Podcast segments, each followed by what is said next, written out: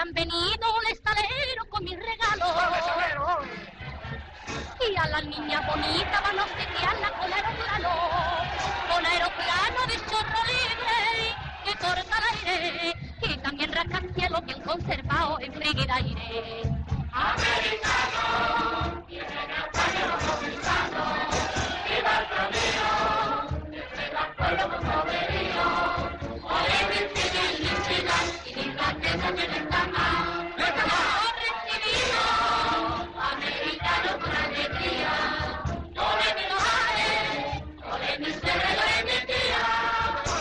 Bienvenidos a este nuevo programa de Los Juegos Milagro. Yo no soy Martín Cuesta porque no está con nosotros. No es que le haya pasado nada, sino que no puede cumplir con sus obligaciones eh, en este programa por motivos de profesionales, como en las últimas semanas habéis podido mm, comprobar, que no estamos cumpliendo con nuestra periodicidad de aspiración semanal, pero no pasa nada porque seguimos adelante con este programa en el que hablamos normalmente de la historia y de la actualidad del cine español. Y en este programa toca hablar de la actualidad, de la actualidad que viene marcada por los últimos festivales que se han celebrado recientemente o que se, se, van a celebrar o se están celebrando en esta misma semana en la que publicaremos el episodio del podcast, ¿no? En la semana pasada tuvo lugar la decimoctava edición del Festival de Sevilla, de la que hablaremos ahora y ahora viene el Festival Márgenes de que bueno forma parte uno de nuestros miembros aquí presente y largamente esperado como es Sergio de Benito que está de nuevo con nosotros después de, de mucho tiempo y junto a Antonio Arenas que también sigue aquí como uno de nuestros habituales que falla menos que Sergio pero que aquí también tenemos un poco que recuperar vamos a empezar hablando un poco de qué producciones españolas formaban parte del Festival de Sevilla y a partir de ahí pues ya hablaremos un poco entraremos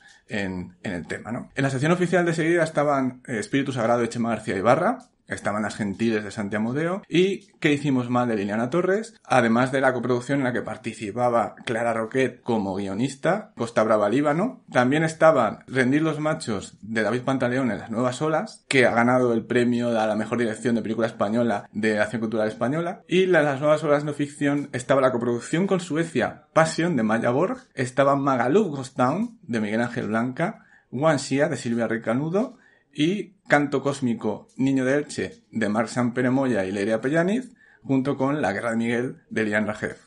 Además de la película Un cielo tan turbio de Álvaro Pulpeiro en Revoluciones Permanentes. Para terminar, estaría A diente de perro de José Luis Escan. Una participación del cine independiente español bastante amplia en el Festival de Sevilla que desde luego está reafirmando el festival después de la transformación de aquella sección Resistencias que ahora se ha transformado en un referente del cine independiente español seguramente, junto con otro festival como es el de Márgenes con el que también comparte alguna de estas producciones de las que he nombrado y que también hablaremos de ella en la segunda parte del programa, en el que tenemos también un par de entrevistas de, de protagonistas eh, de estos dos eh, festivales. Entonces, el año pasado el Festival de Sevilla estuvo marcado por una edición bastante accidentada en la que, bueno, las restricciones destruyeron un poco el plan inicial del festival y tuvieron que acomodarse de un día para otro las programaciones, los horarios, con los toques de queda. Se podría decir que, que, fue un fracaso de edición a nivel organizativo en el sentido de que todos los planes fueron desbaratados, ¿no? Y esta nueva edición en la que hemos podido asistir, los tres que estamos aquí presentes, ha cambiado por completo, ¿no? El panorama respecto a lo que era la edición de 2020. Hemos podido ver salas llenas, hemos podido ver eh, un montón de gente que, que asistía, invitados. Se podría decir que ha sido una edición prácticamente normal dentro del contexto en el que estamos. Y vamos a empezar por, por Antonio. Antonio, ¿qué te ha parecido esta nueva edición? Y por cierto, también comenta un poco cuál ha sido eh, tus eh, sensaciones con la programación del festival en cuanto a cine español se refiere. ¿Cuáles han sido las películas más destacables para ti? ¿Qué tal, Ramón? Hola a todos. La verdad es que apetecía volver a estar en el podcast comentando películas. Ya comentamos algunas allí en Sevilla estuvo bien coincidir. Eh, tendríamos que haber sacado tiempo para haber hecho el programa allí, que nos hubieran cedido algún espacio en el hotel, en el Sevilla Center. Pero bueno, no está mal seguir haciéndolo ahora y comentando. Un festival que, como bien dice, la verdad es que recuperó ese, ese espíritu que llena las salas de cine del, del Centro Nervión y con, con una propuesta además creo que cada vez más definida de qué cine europeo y de qué cine español busca el festival, ¿no? Y qué línea de programación pretende llevar al público, y, el público la verdad es que la acepta de buen grado y, busca, ¿no? Con interés dentro de estas propuestas que en la sección oficial al final siempre, en cuanto a cine español, pues tiene que dar cabida a, a títulos de carácter más comercial o un poco más de cara al público. Podemos pensar ¿no? en, en algunas de las películas que, que además estaban fuera de concurso de la sección oficial, que ya habla bastante ¿no? de, de, los motivos por los que se encuentran. No pienso en Alegría de Violeta Salama o El amor en su lugar de Rodrigo Cortés. Y de hecho contrastaban muchísimo todas estas películas con, con la película, diría yo, incluso del festival, o una de las películas más importantes de este año, que es Espíritu Sagrado, que va en una línea completamente distinta, que no entiende de género, ni de cánones, ni de complacer al público, sino que continúa la forma tan personal de ver el cine y de ver su barrio, el barrio de Carrús en Elche, de Chema García Ibarra, que ya desplegaba en su cortometraje y que en este largometraje vuelve a demostrar eh, al jugar con, con, lo costumbrista, pero también con esa España negra para construir una especie como de suerte de thriller fantástico eh, de todo a 100 en el que nada es lo que parece, en el que hay un trabajo además de, de actores no profesionales y de sobre todo de conjugar ¿no? esa, esa realidad y a volverla un contenido cinematográfico con el trabajo de John de Sosa en, en, la dirección de fotografía, que creo que está a otro nivel y que era una de las películas más importante de la sección oficial, aunque se terminó marchando de vacío. Pero bueno, como siempre al final, creo que el cine español más interesante, más estimulante se encuentra en, la nueva ola, en nueva ola no ficción, más concretamente, donde podíamos, pudimos ver Canto Cómico Niño de Elche y Magaluf Ghost Town, que esta última además inaugura la alternativa. Eh, hoy, que grabamos el programa, ya lo escucharéis el jueves, pero hoy lunes está inaugurando la alternativa, la propuesta de Miguel Ángel Blanca, que continúa también eh, lo que buscaba en su anterior largometraje, en Quiero lo Eterno, eh, La extranjera, que es esta forma de hablar de, esta gentrificación, de lugares turísticos, de ese extrañamiento hacia, hacia el mundo que nos rodea, y lo hace ya deliberadamente rompiendo cualquier tipo de normas, ¿no? Entre ficción y documental. Mm, es increíble, ¿no? Como ya todas estas eh, ataduras, ¿no? Que seguimos teniendo esta forma de definir, esta, le, importan poquísimo a Miguel Ángel Blanca. Y recuerdo que el, público, a la salida eh, incluso durante la película se comentaba, pero esto cómo puede ser, esto, esto no puede ser legal, eh, van a ir a la cárcel, cómo esto pase. Y, generar estas situaciones creo que consigue bastante bien extrapolar cómo es o cómo debe ser vivir ¿no? en, una ciudad fantasma como, como Magaluf. Pero en general, pues podemos ver películas que dialogan muy bien entre sí. Eh, eso yo creo que es lo más reseñable ¿no? de, de, estos autores que coincidían, ¿no? también como David Pantaleón o Silvia Rey, que es este trabajo eh, casi con ese punto etnográfico, pero con una mirada espiritual también hacia, hacia el material con el que trabajan eh, y hacia la realidad con la que trabajan. Y bueno, en general, mm, diría que ha sido en ese sentido una buena edición. Yo al menos, todas las películas que he intentado ver me han aportado algo y creo que, que han demostrado ¿no? que hay otras posibilidades dentro de, del cine español no habituado en grandes festivales, ¿no? que muchas veces hablamos ¿no? de otros certámenes en los que quizá el cine español pues tiene una, una raíz o una línea más, más pensada en el gran público y que Sevilla siempre se permite romper con esos esquemas y abrir puertas, que eso siempre es muy interesante. Aunque el palmarés este año pues no le haya dado demasiada cancha ¿no? al, al cine español, ni quizá tampoco las propuestas más heterodoxas ni más trascendentales, a mi modo de ver, hablando, no extrapolando el conjunto del palmarés, que fue algo, no diríamos conservador o timorato, pero sí muy clásico ¿no? en sus decisiones, quedándose fuera del, del palmarés algunas de las películas que yo creo que más han, hecho por empujar al cine a otras direcciones.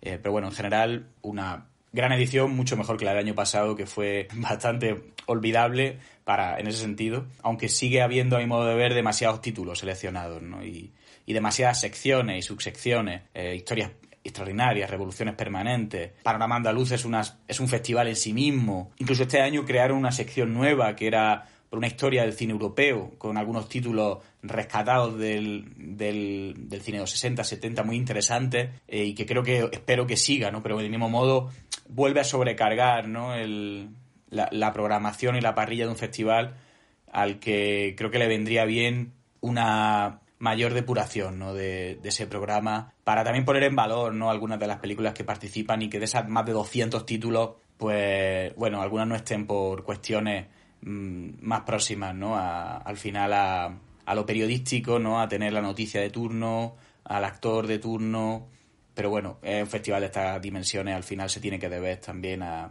esas cuestiones y es inevitable. Yo creo que lo importante es que la línea de programación general eh, ha sido muy, muy estimulante y bueno, que hemos visto muy buenas películas de las que comentar ahora. Desde luego, lo que comentas en la programación, totalmente de acuerdo, aunque sigue siendo el gran problema, yo creo que típico de muchos festivales, el sobrecargar el número de películas y quizá también en líneas que a veces se, superponen porque teniendo una sección oficial tan potente como la que tenía este año Sevilla, eh, luego ves esta de historias extraordinarias y, y, aunque esté muy orientada al público, piensas exactamente cuál es su función y, al, intentar encajar las películas del ciclo retrospectivo sobre la historia del cine europeo, uno se da cuenta de que parece que estén hechas apuesta para, para que haya que sacrificar esas, esas películas, ¿no? Que muchas veces aportan más que, que las nuevas que se, que se hacen hoy en día. Pero, pero sí, ha habido yo creo que grandes títulos. Espíritu Sagrado ha sido el título del festival y se hablaba mucho de que merecía premios, pero en el palmarés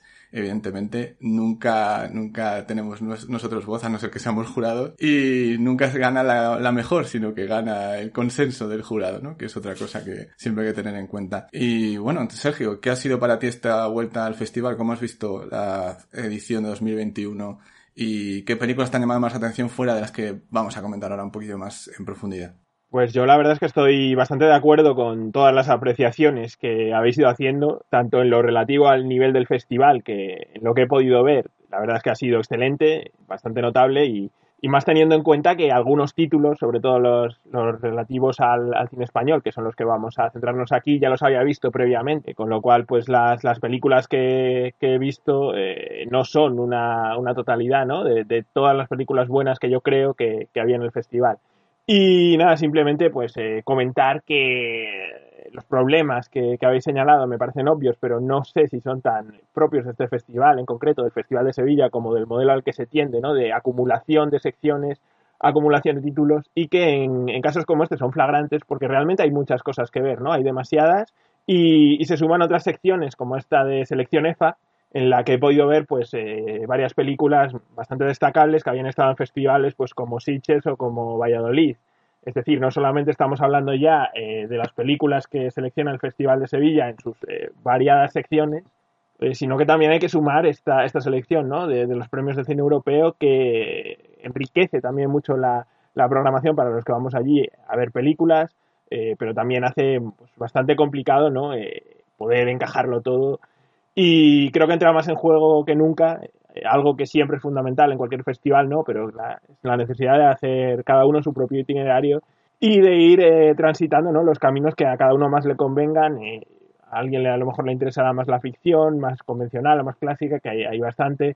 luego también hay una propuesta pues bastante, ¿no? bastante nutrida de, cine de no ficción. No, no, me gusta hacer estas divisiones, pero creo que, que es evidente ¿no? que, que el festival se nutre de varias líneas eh, complementarias que, son bastante interesantes. Y nada, en lo relativo al cine español, yo, como ya he dicho, la verdad es que iba un poco con, el trabajo hecho, en el sentido de que, pues por motivos profesionales, gran parte eh, de las películas españolas que, concursaban en el festival eh, las había visto previamente. hay algunas que, sí que me he quedado con ganas de ver, como por ejemplo Rendir los Machos de David Pantaleón, pero bueno, la que sí que había visto previamente y he vuelto a poder ver en, en, este festival ha sido Un cielo tan turbio de, de, Álvaro Fernández Pulpeiro, con el que vamos a hablar a, a, continuación en una entrevista que, bueno, es una película que ya había tenido yo la suerte de ver en, en sala a principio de año, en, un pase privado en el que estábamos eh, muy pocas personas y que ahora en el festival pues he podido disfrutar incluso más, ¿no? Eh, yo creo que en este festival todos los asistentes, lo, que hemos podido comentar, hemos tenido una sensación muy similar de estar eh, volviendo a la vida. Es una sensación que en, todo, en todos los aspectos estamos viviendo ¿no? desde hace ya varios meses, afortunadamente, eh, pero que en lo relativo al cine y a los festivales creo que no hemos podido vivir plenamente hasta ahora. Eh, yo es el segundo festival al que voy después de, después de la pandemia. El primero fue el de San Sebastián, que aunque sí que fuera de las salas ya empezaba a respirarse una sensación de normalidad, aún estaba muy marcado por por esas reglas que ya comentamos en, aquel programa dedicado al festival, que hacían pues prácticamente imposible acudir a algunas sesiones por los aforos tan, tan limitados y que mantenían un protocolo que a estas alturas es a todas luces absurdo. Eh, por suerte en este Festival de Sevilla eh, ya todo ha sido normal, eh, hemos vuelto a ver muchas caras que no veíamos desde hace mucho tiempo, hemos vuelto a disfrutar el cine en una comunión plena y, realmente con las salas llenas y, y como debe ser. ya digo, esta película en concreto, Un cielo tan turbio, de la que yo creo que no voy a hablar ahora porque la entrevista con Álvaro creo que la hemos, la hemos desmenuzado bastante bien. Eh, es un ejemplo claro ¿no? de, de, cómo una experiencia, una experiencia cinematográfica, eh, se enriquece una barbaridad eh, cuando las condiciones son estas que durante tanto tiempo hemos perdido y que muchas veces incluso hemos olvidado. ¿no? Yo por lo menos en, en mi caso, cuando, cuando iba a las salas al 50%, cuando teníamos esas restricciones tan fuertes, eh, horarias, en muchos casos de no poder hacer coloquios, y ya prácticamente no, me había, me había olvidado de cómo era esto y ahora en el Festival de Sevilla, pues por supuesto ya eh, disfrutando plenamente de esto, que espero que sea ya una norma habitual a partir de ahora y no tendría por qué no serlo pues sí, esta película, Un cielo tan turbio, unida a otras, de las que vamos a hablar después, porque se da la circunstancia de que en el Festival de, Sevilla y en Márgenes, eh, en cuyo equipo de, programación pues eh, participo, eh, había varias películas coincidentes. una de ellas es Espíritu Sagrado, de, Chema García Ibarra, que comentáis, ¿no? que ha sido una de las grandes sensaciones del festival y desde luego por lo que se ha podido escuchar y por todos los comentarios de, de los asistentes al festival, eh, creo que dentro de, la programación del festival, no solo de cine español, ha sido una de las películas más destacadas y una de las que más comentarios positivos han alcanzado.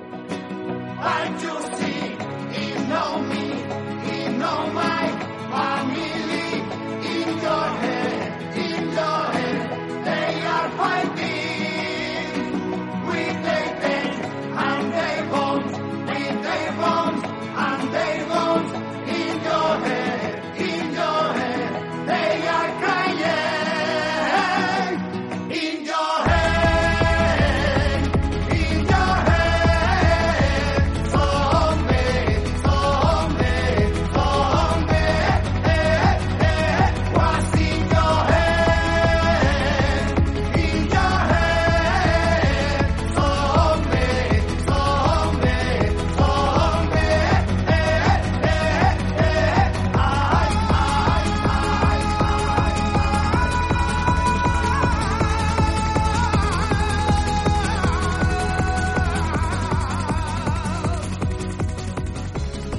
tema de Espíritu Sagrado es muy curioso porque es una película desde luego que uno podría creer que para mucho público quizás es insondable, quizás es impenetrable, pero este relato que como ha comentado antes Antonio está ahí entre lo costumbrista, pero es cine fantástico, pero no tanto, tiene elementos de comedia, pero no lo es, y la misma aproximación que hace a, la narración desde esa distancia que tiene, a mí me, ha fascinado, pero también es que el, final que tiene es de unas imágenes tan poderosas con ese plano fijo final que tiene y esa canción que suena que de verdad eh, me quedé sin palabras cuando la vi.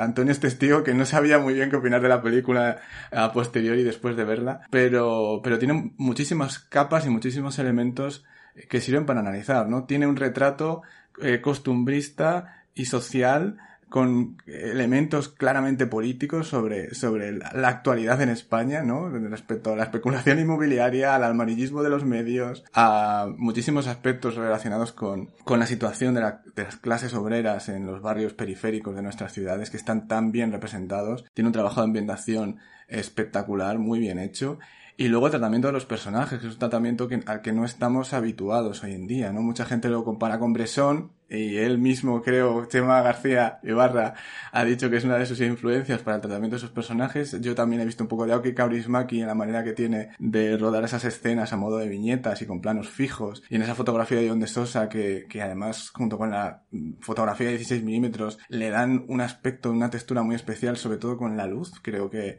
tiene momentos que son realmente bellísimos, a pesar de que es una película que por debajo es tremendamente siniestra, que es lo que realmente te golpea fuertemente, es lo siniestro que hay debajo de todo lo que estamos viendo, con una mirada que es muy luminosa y, que retrata a los personajes desde el cariño, ¿no? Y unos personajes muy perdidos que están constantemente intentando buscarle un sentido trascendente a su vida, como todos, ¿no? A través de esas ideas de las conspiraciones y de todo lo que sucede alrededor de, en esta película, ¿no? Que mezcla un secuestro de niñas con, con una asociación ufológica y con una representación de los medios de comunicación de la televisión local de Elche que es maravillosa, acentuando ambientación y creando también una pequeña pequeña coña con, con Julián Jennison haciendo de un eh, anuncio haciendo un anuncio de, de conocimientos ancestrales para emprendedores que se me ha quedado grabada a fuego porque me parece una de las cosas más originales y divertidas que he visto en una película en los últimos años. Y bueno, no sé, Antonio, si quieres añadir algo más a lo que en su día ya comentaste un poco por encima de la película, pues desde luego eh, creo que es merecedora de poder hablar de ella a largo entendido. No, la verdad es que mm, no era el único que ha salido desconcertado ¿no? de, de la proyección.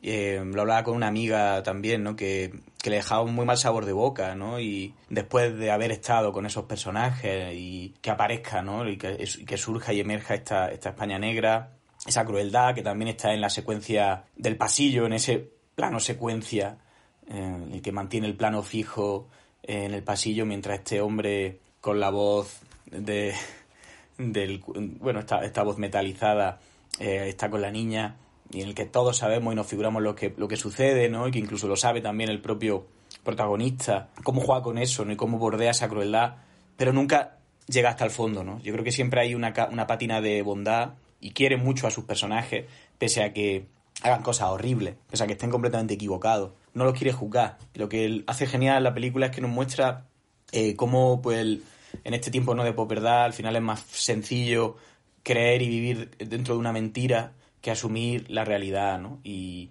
creo que nos pasa a todos también a diferentes niveles, ¿no? Eh, no es no como lo muestra la película, pero sí que cada uno estamos dentro de nuestras propias capas de realidad, a través de redes sociales, a través de grupos de amigos eh, y de relaciones, que es lo, que sucede en la propia película, ¿no? Que uno lo que no quiere oír directamente no lo escucha, ¿no? Y lo que no quiere ver tampoco. Y ahí creo que es donde está el, mensaje más poderoso de, de una película que, bueno, que, que, visualmente es muy especial, formalmente es deslumbrante el trabajo que, que hacen, eh, casi siempre con el plano fijo, pero también cuando tiene que haber una planificación. Chema yo creo que demuestra que tiene una forma de pensar el cine eh, muy personal, que además acompañado de John de Sosa y de Leonor Díaz en la dirección de arte, pues se dan forma a un mundo muy peculiar, muy particular, al mismo tiempo reconocible, pero siempre extraño, ¿no? Ese extrañamiento. Por eso la verdad es que sorprende ¿no? que la película se, fuera de vacío del palmarés, porque dentro del cine español creo que abre un camino nuevo, que, que como tú me dices, también tiene esa esencia, esa raíz política, que hay modo de ver también la conecta mucho con dos títulos fundamentales del año pasado, Nación de Margarita Ledo y El año del descubrimiento de Luis López Carrasco, que además fueron premiados ambos en Sevilla el año pasado, y con esa parte ¿no? de, la, de las trabajadoras del calzado de Elche, ¿no? Eh, manifestándose y esa denuncia que hay, ¿no? Y que conviven esas imágenes junto a las de asesoría inmobiliaria, vidente de una televisión local, como si fuera esa televisión local un poco eh, una extrapolación del mundo tan loco, ¿no? En el que, en el que vivimos. Y bueno, eh, esperemos, ¿no? Que la película siga teniendo un recorrido interesante, ¿no? Que se siga viendo porque creo que no hay nada, ¿no? Este año una película tan particular, ¿no? Como, como la de como la de Chema. Sí, es, es lo que comentas, ¿no? Es, es, un, es un ovni de película que, que si tiene éxito de público, pues desde luego será todavía un fenómeno más extraño de los que ocurren en la, en la propia película.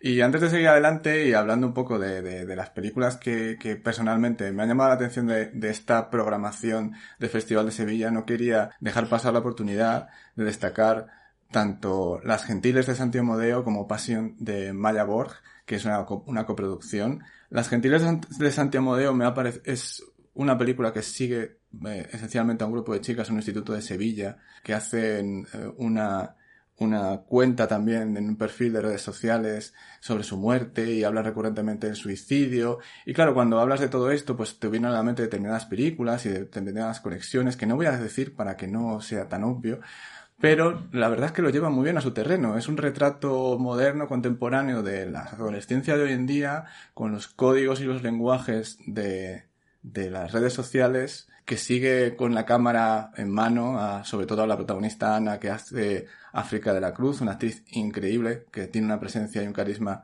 en pantalla realmente destacable. y, em, y, que tiene una grandísima naturalidad en los diálogos, en la forma de seguir a las eh, actrices por, por eh, las calles de la ciudad, en sus interacciones, en sus discusiones, hablando, sacando todos los temas posibles del paso a la adultez, de los problemas de ansiedad de la juventud, multitud de temas, ¿no? Pero nunca cayendo en los clichés, que creo que es algo muy difícil, sobre todo cuando el director es un hombre y un hombre ya adulto, eh, y lo hace desde una frescura, una frescura bastante bastante importante, ¿no? Eh, integrando elementos de stories de Instagram y cosas por el estilo, haciendo que la narración sea muy personalizada desde el punto de vista de la protagonista.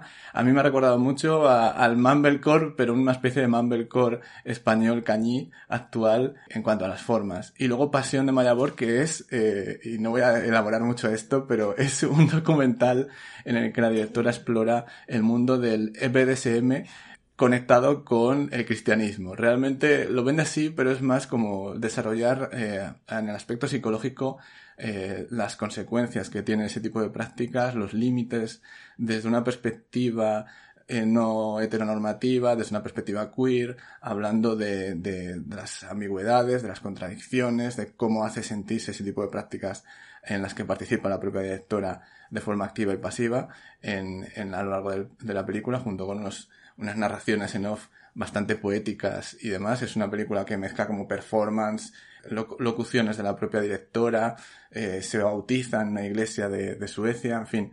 Eh, también eh, me pareció una propuesta muy interesante como producción sueca que ah, tengo ya la excusa para poder mencionarla aquí y hablar un poco de ella como una de las películas así que más me llamó la atención que me impidió ver y aquí está la conexión, me impidió ver eh, Pasión, eh, la nueva película de Álvaro Pulpeiro, Un cielo tan turbio, que de la que ha hablado antes Sergio. Así que bueno, Antonio, cuéntanos un poco cuál es el nuevo trabajo de Álvaro Pulpeiro, del que yo vi nocturno hace unos años en Gijón y que me parece, desde luego, un, director, un director de no ficción o de creación de documentales que tiene una mirada personal y un, sobre todo un sentido de lo sensorial en su, en su manera de ver el cine que, que, es muy fiel reflejo de por qué son necesarias las experiencias en sala como las de este Festival de Cine. Absolutamente, ¿no? El cine de Álvaro Fernández Pulpeiro eh, lo venimos siguiendo desde hace ya bastantes años, desde 2015 cuando presentó en, en Playdoc eh, un cortometraje, El sol siempre brilla sobre mí,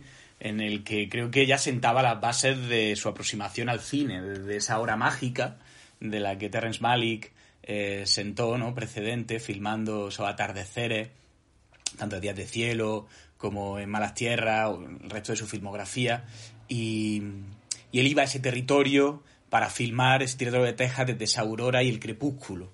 Y son las horas en las que vuelve a filmar también en esta Venezuela fronteriza, en la que se adentra como, no como un cineasta, casi como, como un explorador, mm, buscando un diálogo imposible, dentro de, esa cacofonía en la que vive inmersa el país entre, entre una, un desgobierno absoluto, ¿no? Después del, del régimen de Chávez, toda la disquisición actualmente entre Maduro y la oposición, eh, lo muestra de forma muy interesante como, como una, una vía apocalíptica, ¿no? Como un fin del mundo que se cierne sobre, sobre la sociedad y como eh, la única manera de retratar este país o la manera en la que él puede hacerlo sin tener que posicionarse, ¿no? sin tener que rendir eh, cuenta a, una situación realmente compleja es yéndose a los bordes, ¿no? yéndose a estos lugares fronterizos con Brasil, con Colombia, en los que encuentra una serie de personajes que nunca llegan a ser personajes, porque nunca llega a haber una psicología sobre ellos,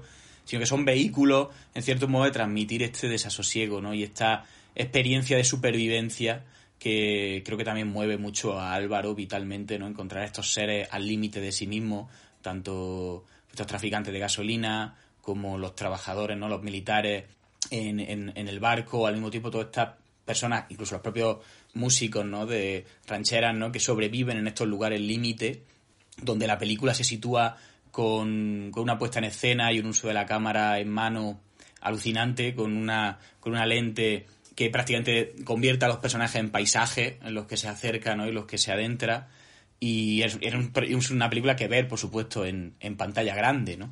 Y, y, pensando en esta idea del paisaje y los cuerpos, también hay otra película muy interesante que estaba en, en Nueva Ola, que es Rendir los Machos, de David Pantaleón, que de hecho terminó ganando el premio a Mejor Dirección de película española, donde aparte de que él trabaja quizá, digamos, de una forma mucho más clásica, un relato que parte de, de una especie de leyenda, ¿no? Figurada eh, en Canarias, con este punto etnográfico, de la herencia de un padre, ¿no? De entregar una serie de cabras al, al benefactor de la herencia y de emprender ese camino, y dos hermanos enemistados entre sí, que es una, es una trama mínima, absolutamente mínima, pero que da pie a muchos momentos plásticos y de composición de puesta en escena en los que el paisaje se funde y muestra sus notas discordantes, su, su al final su, su complejidad y, y, ese, y esos dos mundos que contrastan, un mundo pasado y un mundo presente, con la presencia del turismo y de, y de la, y al final de la, una modernidad que ya adelanta, ¿no? Por supuesto, ¿no? A, a, a, esta tradición que intenta la película mantener ¿no? y, y, conservar. Pero ahí precisamente hay una mezcla entre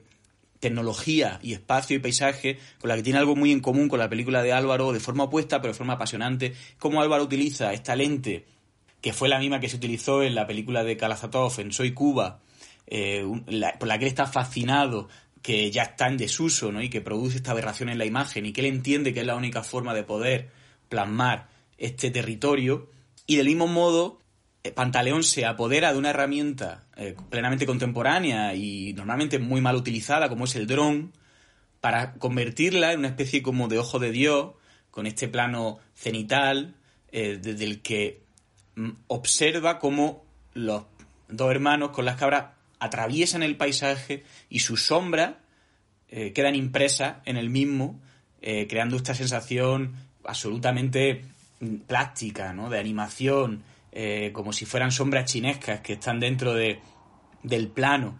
Y, ese punto, esa, esa, esa, esa decisión, ¿no? De utilizar un, un material técnico normalmente eso, mal visto, creo que hace que, que la película llegue también a, ese nivel, ¿no? De estética y, y, de, y de irrealidad que, que convierta a estos seres en figuras errantes, ¿no? en fantasmas que vagan por, por la tierra, que en cierto modo también es un eco que podemos ver en Magaluf Ghost Town, en la película de Miguel Ángel Blanca, como también en, en la película de, de Álvaro Pulpeiro, que la verdad que además es un cineasta con una forma de pensar y el cine y desplegar un, un pensamiento que creo que merece mucho la pena escucharle. Y Sergio hizo una entrevista para poder escucharle. Sí, creo que la película se comenta mejor en, en esta entrevista ¿no? que hemos tenido, porque es raro que, que muchas veces eh, con un entrevistado eh, tengas eh, también el conocimiento necesario sobre su obra y el tiempo para que la película se comente también. ¿no? Yo creo que es un trabajo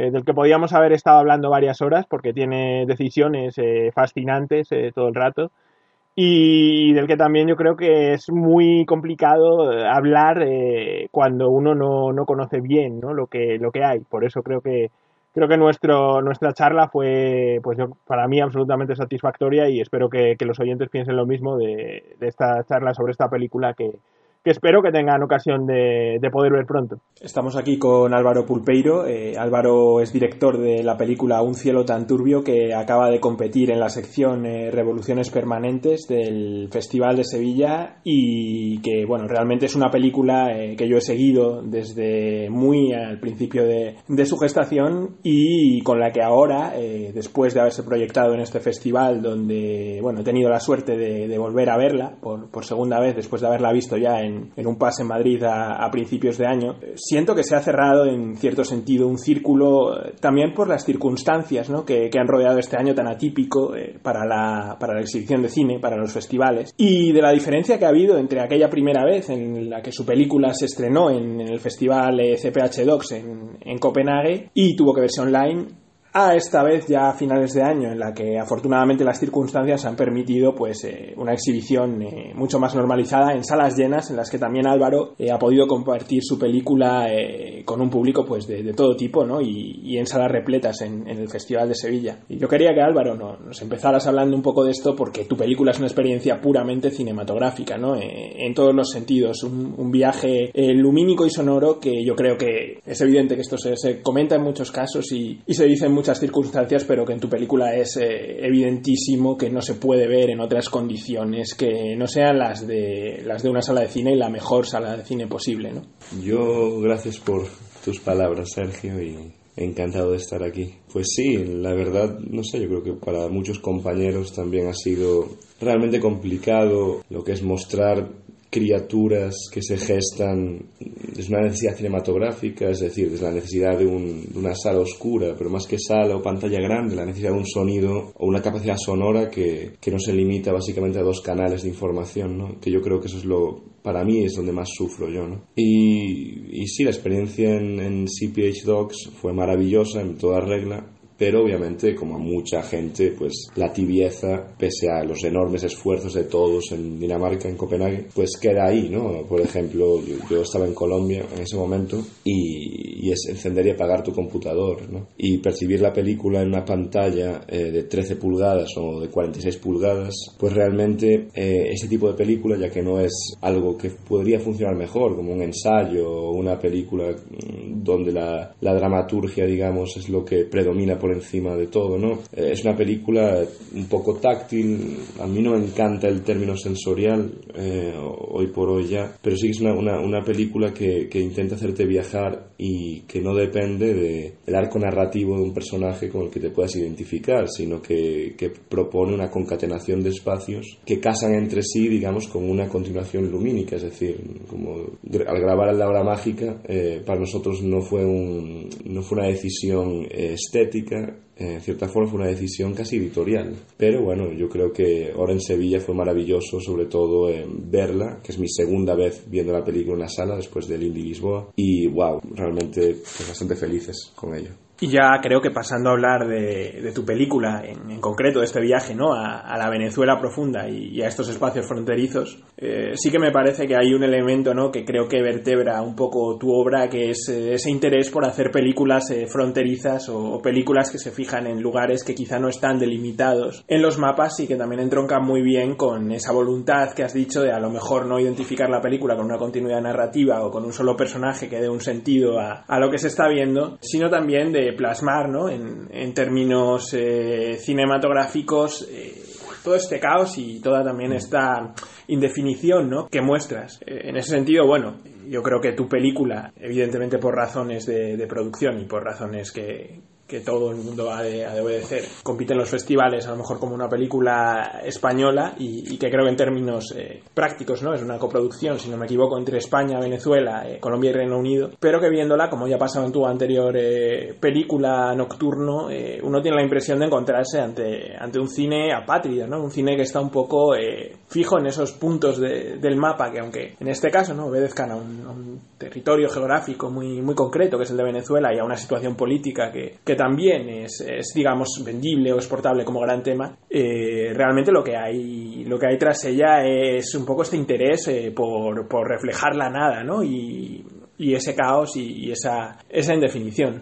Pues a ver empezando por lo primero eh, tanto esa película como mi anterior pero sobre todo esta película era pues un proyecto totalmente improducible eh, a un nivel estatal, es decir, no es una película financiada ni ayudada por estados, sino por personas, ¿no?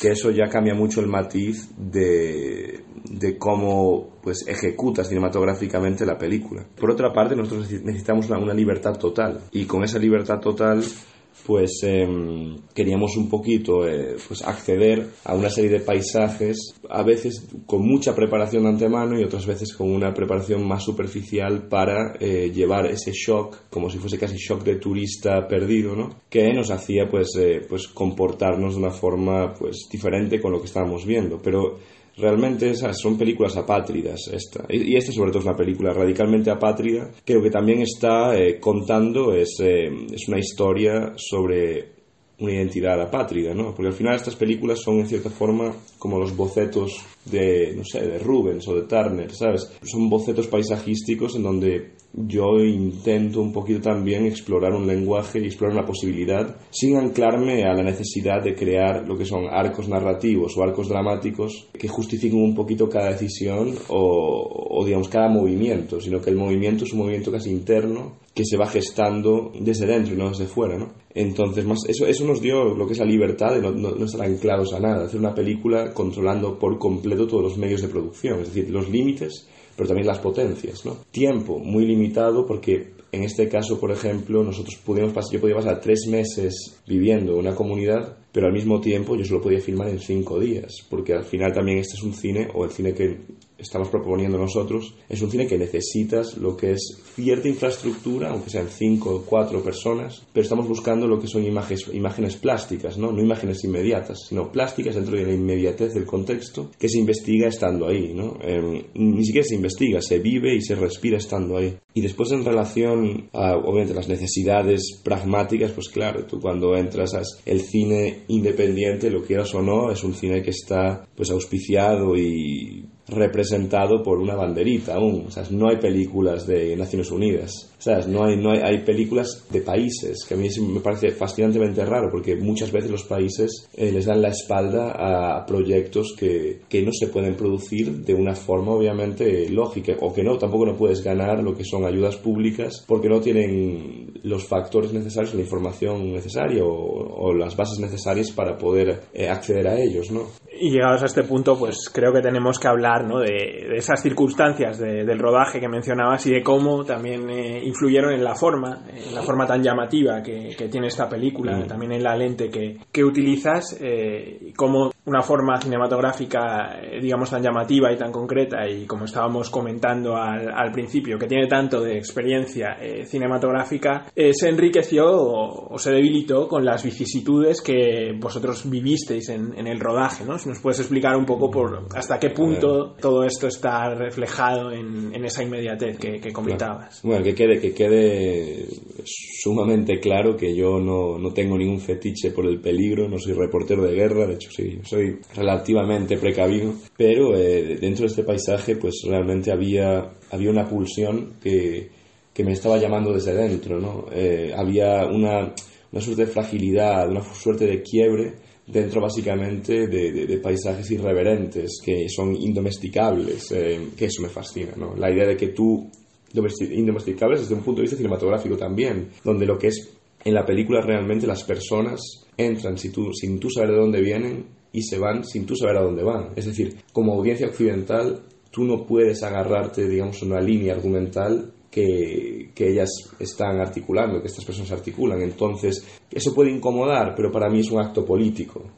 Si hay una política en la película es esa, la política de cómo nos relacionamos también con este tipo de paisajes y con este tipo de territorios. ¿no? Porque al final, como decíamos al principio, son territorios que dentro de una cartografía típica, dentro de un mapa, eh, son líneas negras, que, que, que, esa línea negra invisibiliza la posibilidad de cualquier posibilidad territorial, posibilidad de vida dentro de este, de este lugar. ¿no? Y, yo, por ejemplo, es una película que también trabajamos eh, y desarrollamos a base de mapas, no a base de guiones, ni a base de textos, sino a base básicamente de, de distancias, de tiempos, de, de, de paisajes planos. Es decir, esto se gestó no desde la abstracción de la, de, la, de la lengua, sino desde la abstracción del mapa que eso ya cambia un montón cómo te acercas y cómo, cómo te impactas con realidades que son absolutamente pues, eh, imposibles de prever. ¿no? Yo lo que hacía y lo que tuve que hacer fueron, fueron muchos años de trabajo. Eh, de, no de entender el contexto, porque yo nunca voy a lograr entender ciertas cosas que, que tengo una clara limitación, pero sí crear básicamente un punto medio entre desde dónde miro yo y desde dónde me miran ellos. Entonces, e, e, esa relación entre el yo y ellos, ese punto medio, que no es una dialéctica, sino es más como un baile un poco embriagado, ¿no? Como una, una bachata. Eh, ahí es donde realmente se empezó a gestar. Entonces, las situaciones que, que sucedieron fueron eh, bastante complicadas, porque puedes imaginar que en 2019 el país entero estaba en, en colapso estatal y al estar en colapso estatal había dos gobiernos paralelos que eran reconocidos, uno internacionalmente, otro localmente. Entonces realmente la Cámara se vuelve lo que es un arma de guerra, porque está una imagen, eh, lo que es proyecta una narrativa, y una narrativa proyecta pues ciertos matices políticos que a algunos a otros a lo mejor no les interesa. ¿no? Hay muchos malentendidos ¿no? que, que sucedieron por eso, que yo creo que sería bastante un poco cutre hablar de ello eh, en un sentido exacto porque son historias que quedan atrás y yo no soy Herzog y no tengo esas cosas que contar. Pero por ejemplo rodando lo que es el contrabando de gasolina que es una cosa curiosa porque esto no es una historieta esto es más lo que es eh, lo que sucede cuando tú tienes todo cuando tú desde fuera te piensas que todo está controlado y que todo va acorde a plan y de repente por una condición tanto cultural como real eh, disipa por completo esa magia que se crea en el cine, ¿no? De que realmente la vida está creándose dentro y fuera la neutraliza en cierta forma. Aquí la vía de fuera empezó a inundarla de dentro. Entonces nosotros teníamos un, eh, trabajábamos, yo trabajaba era muy amigo mío con Alex, que era el dueño de este patio donde se especula, como si fuese el Wall Street del contrabando de gasolina, que en esa época era un contrabando de corte geopolítico, es decir, había un bloqueo naval y un bloqueo eh, industrial en toda Venezuela.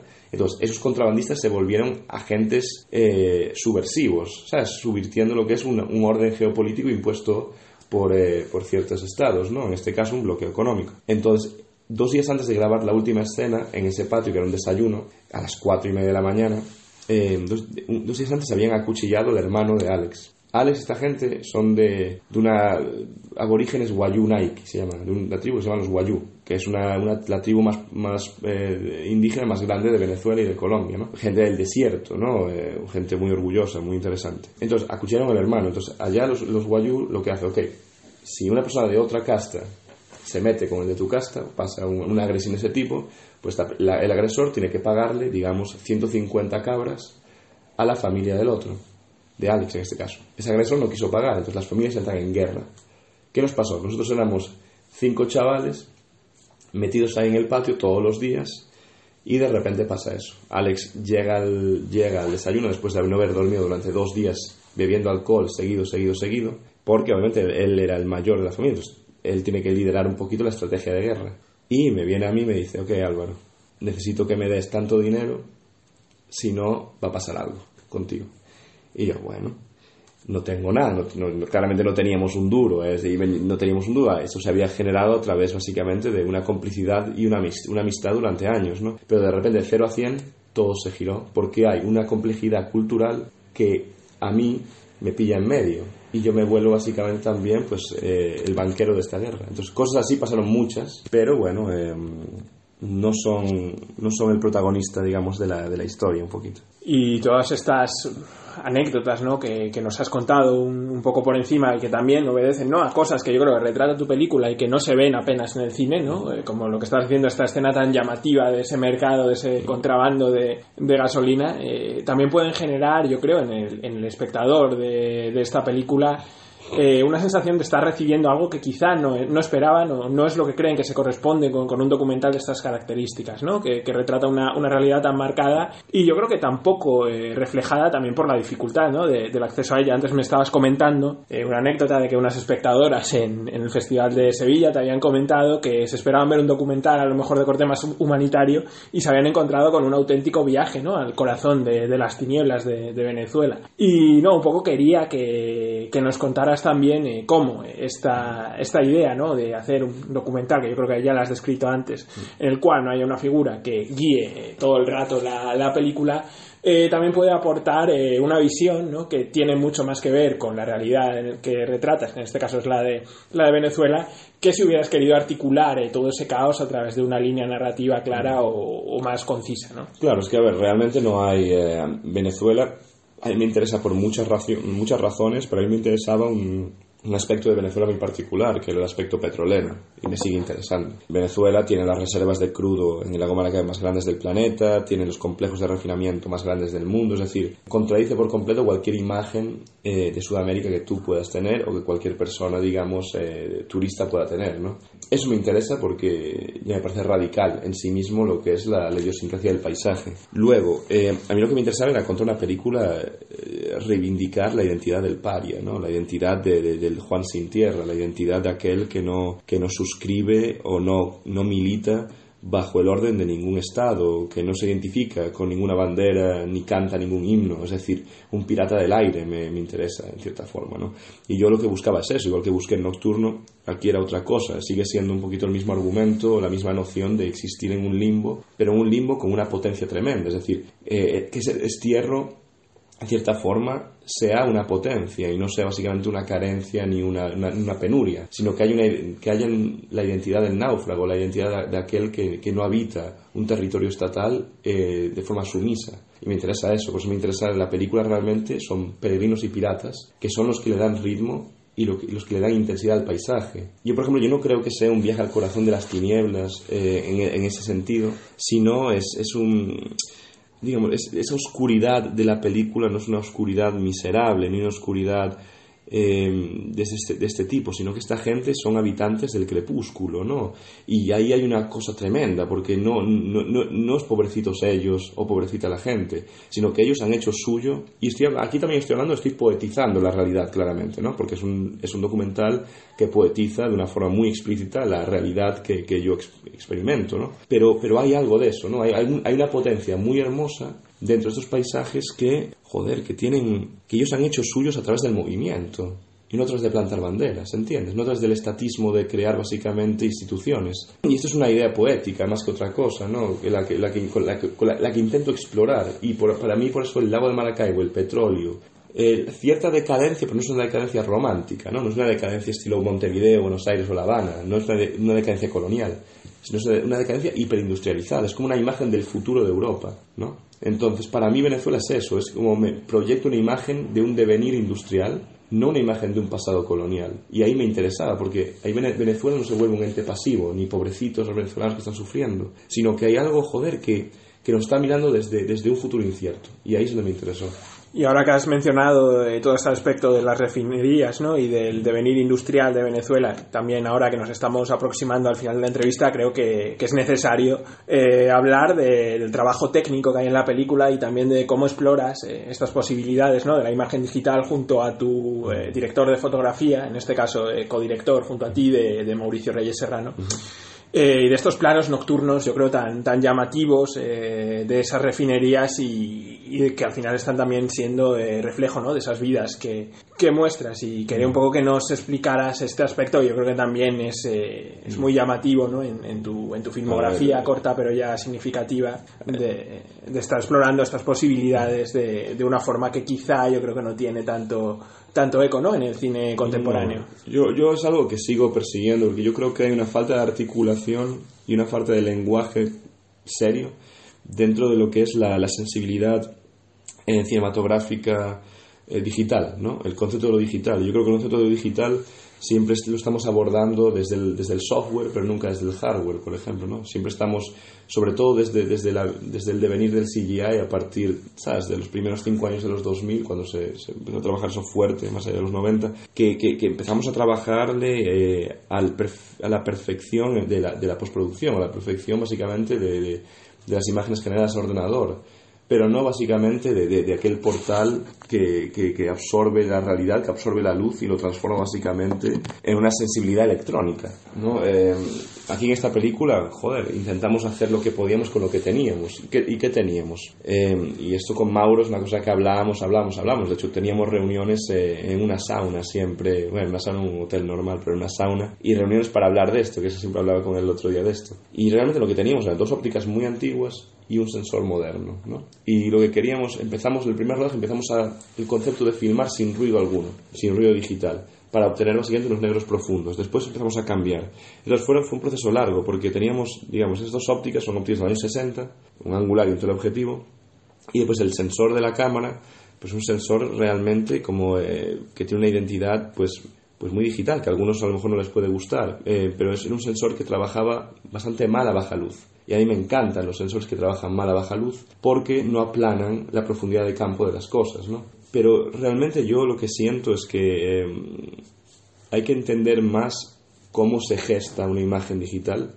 eh, para entender también las posibilidades poéticas que pueden existir a través de ella, más allá simplemente del, sensacionalismo de un glitch o un, una imagen rota de, de mini DB. Eh, es fascinante, yo creo, y, a mí me gustaría como también alentar a que se, que se tome un poquito más en serio lo que es grabar, ¿no? No, no después, obviamente, manipular la imagen en post, que es muy necesario, porque también es parte de, lo, de lo, que nosotros hacemos, pero, por ejemplo, eh, entender cómo funcionan este, estos pequeños eh, dispositivos de carga acoplada, se llaman, para luego también entender qué posibilidades tenemos. Es decir, tú tienes en los años 50, por ejemplo, una película como Moby Dick eh, de John Huston, tienes a Ozzy, al dire de foto, inventándose lo que es la posibilidad de crear este color sepia, ¿no? quitándole un par de eh, filtros, lo que es el Technicolor, ¿no? Entonces, o las emulsiones que se hicieron en los años 70 de, de, digamos, negativo, pues mucho más sensible para la luz. Yo creo que antes los directores trabajaban con una conciencia mucho mayor lo que es el material, el hardware, el material, la plástica de hacer cine. Hoy en día yo creo que estamos perdiendo eso y es algo que se podría mirar, pero bueno. Ahora ya que por razones de, duración nos estamos acercando al, final de la entrevista, quería retomar un poco esto de lo que hemos hablado al, principio, ¿no? Para, culminarla, eh, de que con esta proyección en, Sevilla, en cierto sentido, se ha cerrado un círculo que ha sido el círculo de esta postproducción, ¿no? Tan atípica por razones evidentes de, la pandemia y de cómo irrumpió, eh, con una proyección por fin masiva y en sala. Te quería preguntar, eh, después de, esta proyección que por fin ha, ha saciado, ¿no? Lo que tú buscabas con con la película, ¿no? esta exhibición en, en unos términos por fin ya eh, totalmente acordes ¿no? a la experiencia cinematográfica. ¿Qué va a ser lo que va a venir ahora? Porque tienes ya la distribución en, en salas asegurada. Y también te quería preguntar eh, hacia dónde estás dirigiendo actualmente toda esta búsqueda ¿no? que, de tanto tiempo que ha culminado en esta película que ahora vemos, Un cielo tan turbio. Sí, para mí Un cielo tan turbio es mi último boceto. Eh, es como, si yo, yo, es que lo comparo, a mí me gusta mucho Rubens, yo me acuerdo cuando vivía en Londres iba mucho a la National Gallery y hay un, hay un cuadro que se llama Aurora abduciendo a Céfalo. Y ese cuadro, hecho, lo puse en mi primera película grabado con un teléfono móvil, un primer cortometraje. Y yo siento que he estado haciendo eso, ¿no? He estado dibujando bocetos con, con, eh, con pintura aguada, un poquito, con lo que podía para tener una libertad total de trazo. ¿Qué pasa ahora? Ahora la cosa cambia. Para mí es un poquito fin de ciclo. También, ¿sabes? Ya tengo lo que son ideas que van a venir en el futuro y me voy a aventurar, obviamente, en el campo de la ficción, ¿no? Con un poquito... Pero claramente sin perder lo que es la urgencia de la imagen que estoy persiguiendo, yo creo, o eso espero, ¿no? Por otro lado, pues eh, tenemos la distribución efectivamente con las Beginners, con Begin Again, y eh, pues sí, estará en cines el año que viene y, y bueno, ahí estamos. Pues nada, Álvaro, un placer charlar contigo y esperamos que sean muchísimas más las veces que, podamos hacerlo y que tu película pues se pueda seguir viendo durante, durante muchos meses hasta que se pueda ver por fin en, las salas de cine. Muchas gracias. Muchas gracias ti, Álvaro. Era tan comunista que la guerra civil continuamente perseguía a todo aquel comienza revolucionario.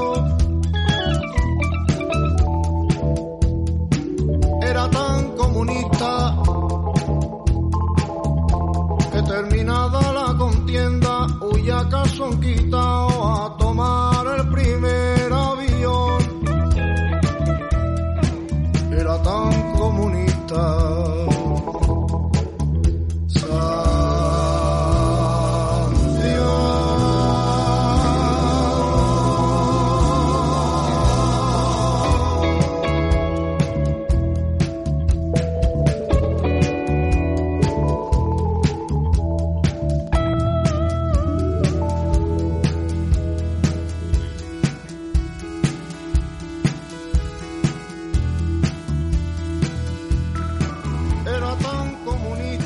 es un placer escuchar hablar a Álvaro Pulpeiro, que es un cineasta que siempre tiene muchas cosas interesantes que decir. De hecho, cuando te lo encuentras en cualquier festival y como te empieces a hablar con él, puedes no terminar. Eh, esto es así. Ahora pasamos al segundo bloque del programa, en el que vamos a hablar del Festival Márgenes, que tiene lugar estos días y que yo sobre todo me interesa sobre todo teniendo aquí a Sergio que nos hable un poco de las características que tiene Márgenes como festival y sobre todo de la transición que ha tenido en los últimos tiempos de ser un festival pionero en los festivales online junto en su día con Atlántida Film Festival de Filmin y que ahora ha hecho el paso, la transición a ser un festival presencial justo en estos tiempos en los que hemos estado con la presencialidad en peligro y con esta crisis tan profunda ¿no? de la exhibición en, espacios públicos del cine. Cuéntanos, Sergio, cómo va esta nueva edición que presenta en cuanto al cine español y lo que te comento, ese paso a la presencialidad que puede que mucha gente todavía no sea consciente del cambio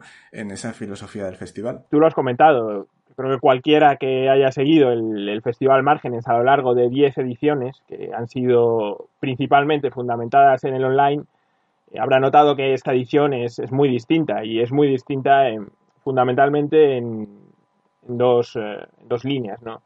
Eh, la primera es que eh, si el Festival Márgenes siempre se había dedicado íntegramente al, cine iberoamericano Este año, en la sección del presente, eh, incluimos por primera vez cine internacional, eh, cine de, otras nacionalidades. Eh, tenemos las últimas películas de autores como Apichat Pong, Gaspar Noé, Ted Fent, en fin, una serie de autores internacionales que hasta ahora no, habían tenido cabida en el festival. Y la otra, que, quizás sea la, que has comentado más, significativa, es que si hasta ahora la sección oficial se caracterizaba por haber sido una sección pionera en, este acceso online, eh, ahora que, tantos festivales están eh, haciendo, por motivos también obvios de, la pandemia el año pasado, aunque muchos de ellos eh, van a continuar así, al menos parcialmente, en el online, nosotros vamos a hacer el camino opuesto, ¿no? Vamos a fundamentar todo en, la experiencia en sala que, consideramos fundamental y, como ya digo, eh, no vamos a dejar del todo el online, ¿no? Tenemos un, ciclo dedicado a la obra más temprana de Miguel Gómez, a quien se le da este año el, premio Márgenes y va a presentar su última película.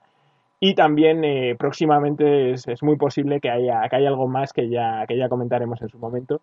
Eh, pero no queremos dejar de lado el, online, pero, pero ya digo, películas como Memoria o El Gran Movimiento o Espíritu Sagrado, creemos que, por razones evidentes, además de, todo lo, que os podéis imaginar, pues eh, no se pueden ver online y tampoco tenemos ni siquiera ni la intención ni, la capacidad, ¿no? obviamente, de, poner esas películas online. Eh, la línea del festival ha cambiado, como bien has dicho, y, y hombre, yo no soy quien para, para elogiar ¿no? la, programación, pero creo que, creo que nos ha quedado estupenda y, y bueno, en lo que se refiere al cine español, aunque ya he comentado que este año eh, la programación atiende a, más nacionalidades ¿no? y, a, más procedencias eh, geográficas, eh, sigue siendo, eh, va a tener un papel preponderante ¿no? en, márgenes siempre. Este año tanto la inauguración como la clausura están dedicadas a sendas películas españolas, Espíritu Sagrado de, Chema García Ibarra, que ya habéis comentado, y Canto Cósmico, Niño de Elche, una proyección en la que va a estar también presente el Niño, el niño de Elche y que esperamos que sea una, una, clausura especial, ¿no? un cierre por todo lo alto a este festival en el que por fin eh, recuperamos ¿no? la, la, presencialidad apostando más fuerte que, que, nunca por ella, por ella, ya que el año pasado el festival tuvo una parte presencial, pero estaba marcado como todos ¿no? por, por todas estas eh, restricciones que, que conocemos y que, que, ya hemos comentado también con, con, motivo del Festival de Sevilla.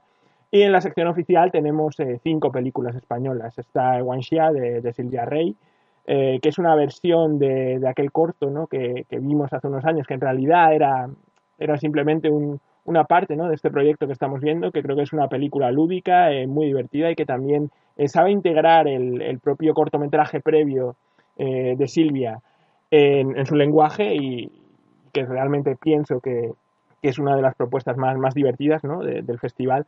luego tenemos Magaluf Ghost Town de Miguel Ángel Blanca, que también es una película que, que Antonio ha comentado eh, él es Transporte en la Morte, esta película de, Samuel Delgado y Elena Girón, en su, debut en el largometraje, eh, que pasó por el, por el Festival de San Sebastián y que también, eh, comentando ¿no? esto de, la experiencia cinematográfica, es, es una película que, que, por su trabajo con el sonido ¿no? y, con, y con la imagen merece muchísimo la pena ver, ver en una sala de cine, como todas, ¿no? pero, pero en especial.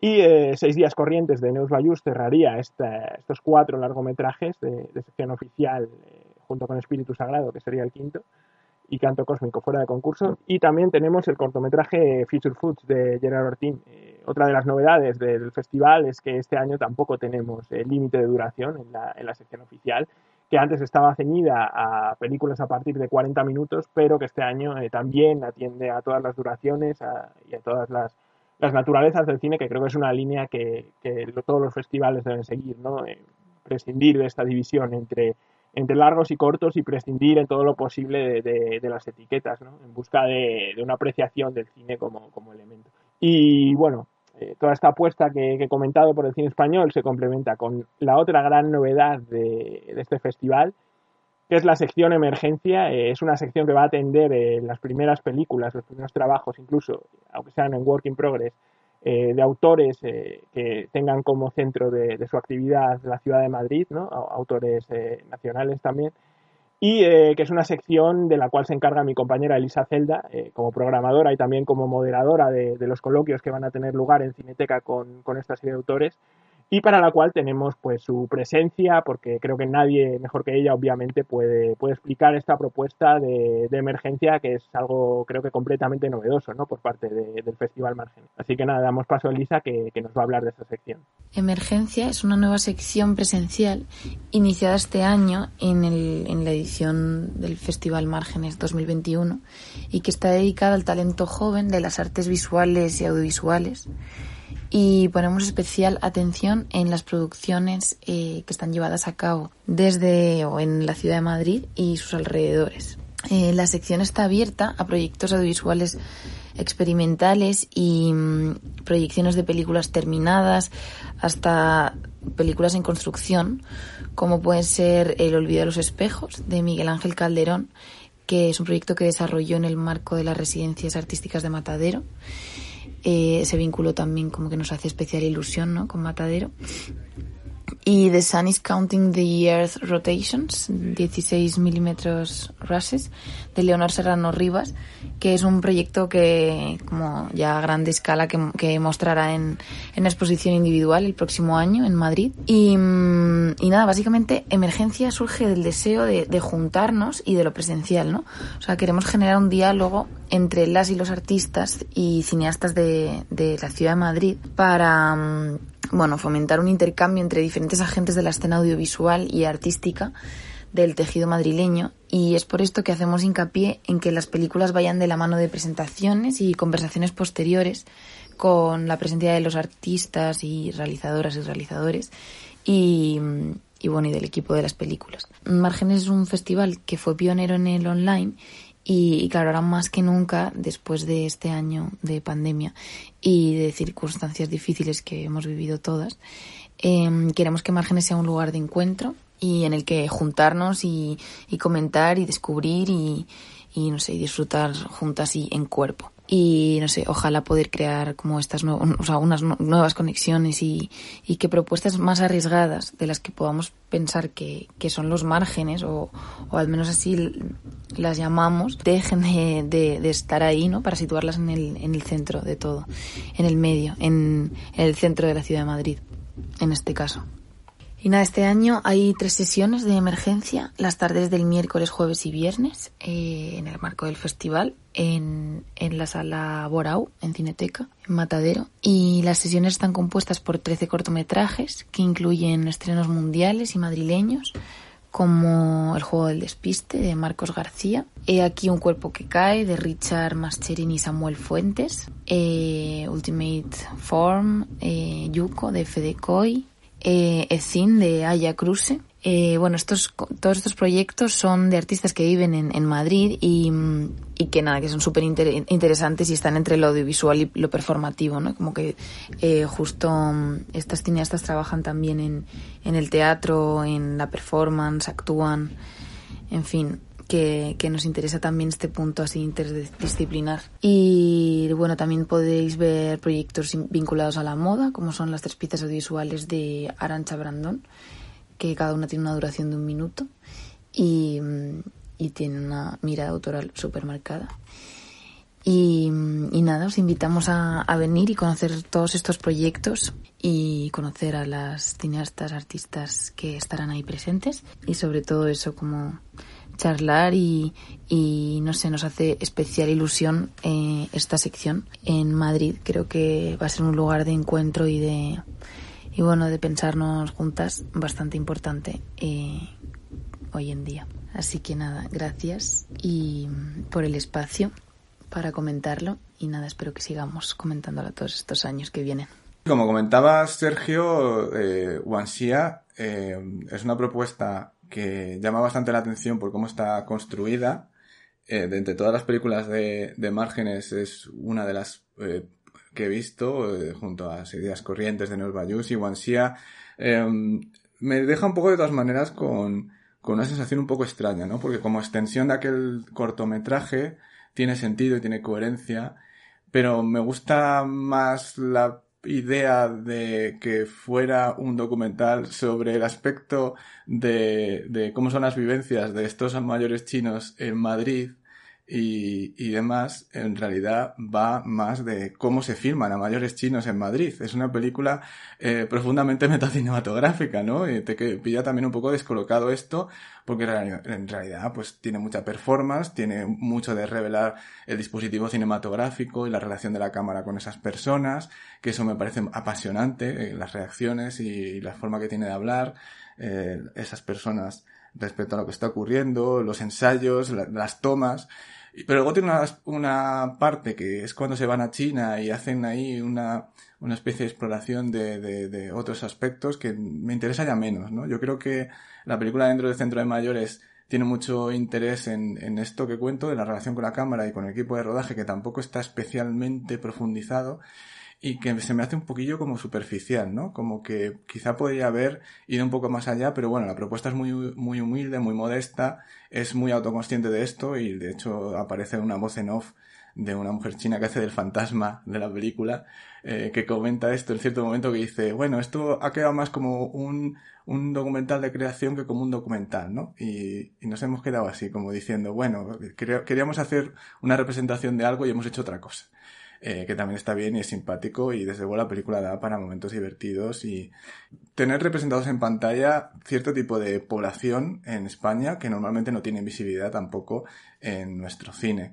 Y Seis días corrientes, la otra película que, que tenía vista de, Seminci, de Valladolid, de Nos Bayus, que se llevó también premio allí en el Palmarés que mm, es así que mm, ha sido una excepción en, en, otro aspecto, ¿no? Vuelve a esa hibridación de la ficción y la no ficción Neos Bayous con un grupo de, de, fontaneros que se dedican a hacer sus salidas, entonces lo que vemos es día a día en los primeros días de prueba de nuevo eh, empleado, eh, Mohamed, en, en una empresa de reparaciones y su relación con sus compañeros, sobre todo con Valero, que es un hombre de unas formas bastante bruscas y que en ningún momento le recibe bien. Y se crean como pequeñas viñetas, cuadros con cada cliente que aparece, sus peculiaridades, la relación con ellos, en una especie de muestra de la diversidad que hay en, en Barcelona, en Cataluña y tal. Eh, um, pero la relación entre ellos dos, que tiene unas connotaciones claramente alrededor de la idea de la xenofobia y el racismo, me parece que está tratado con una simplicidad, con una simpleza que en algunos momentos iban muy en contra de la película. O sea, no dudo de las buenas intenciones de la película, que son muy obvias y que están ahí y que en todos los demás aspectos pues están creo que bastante bien tratados. Pero en esa relación, en esa especie de indulgencia, de condescendencia que tiene hacia el personaje de Valero, que es un poco el protagonista carismático canallita, que no le cae nada bien el nuevo, eh, el nuevo empleado eh, emigrante que, que por muy bien preparado que esté y que duda de todo de él, eh, y que le trata muy mal y que es evidente que por qué le trata tan mal, aunque, aunque no sea consciente, porque ahí está la clave del asunto, porque no tiene por qué ser consciente del tema del racismo, la xenofobia, pero la forma que tiene de tratar con la cámara eh, y en la forma de representarlo con sus diálogos en la película es un poco ambivalente, contradictorio, no sé, todavía lo tengo que pensar. Aun y todo la película tiene momentos muy divertidos. Hay un momento con una terapia psicológica que, parece terapia de parejas entre ellos dos, muy graciosa en, en un eh, chalet donde están instalando instrumentos estos de domótica que me parece muy inspirado y tiene otras escenas así también muy divertidas, muy tiernas, tal pero la película creo que se deja llevar demasiado por esas buenas intenciones que, que he comentado antes. Y bueno, entre otras de las películas que, que aparecen por aquí por márgenes está Canto Cósmico, Niño, de Elche, de, de Marcen Peremoya y Leira Pellaniz, que yo por, no conocía al personaje y yo por la, por las imágenes que he visto por ahí, me, me ha recordado un poco a ese tipo de obra de, de Shanghai Brillanterinas de Jack Alcaraz, un poco de un personaje que trasciende los propios límites de cualquier clasificación y del propio cine y que es un retrato así ecléctico eh, que, que va por esa línea. No sé si estaré muy equivocado, pero bueno, Antonio, ahora me dirás. Eh, bueno, la verdad, en primer lugar me sorprende que no conociera a Niño de Eche. Quizá igual yo, por, por, no sé, por mi relación con la música y con el flamenco en particular y por también por el punto performativo que tiene Niño de Elche, tan provocador, me pareció una figura como muy eh, conocida. Eh, y me parecía, me parecía obvio que terminara protagonizando un documental. De hecho, no es el primer documental que se realiza sobre la figura de,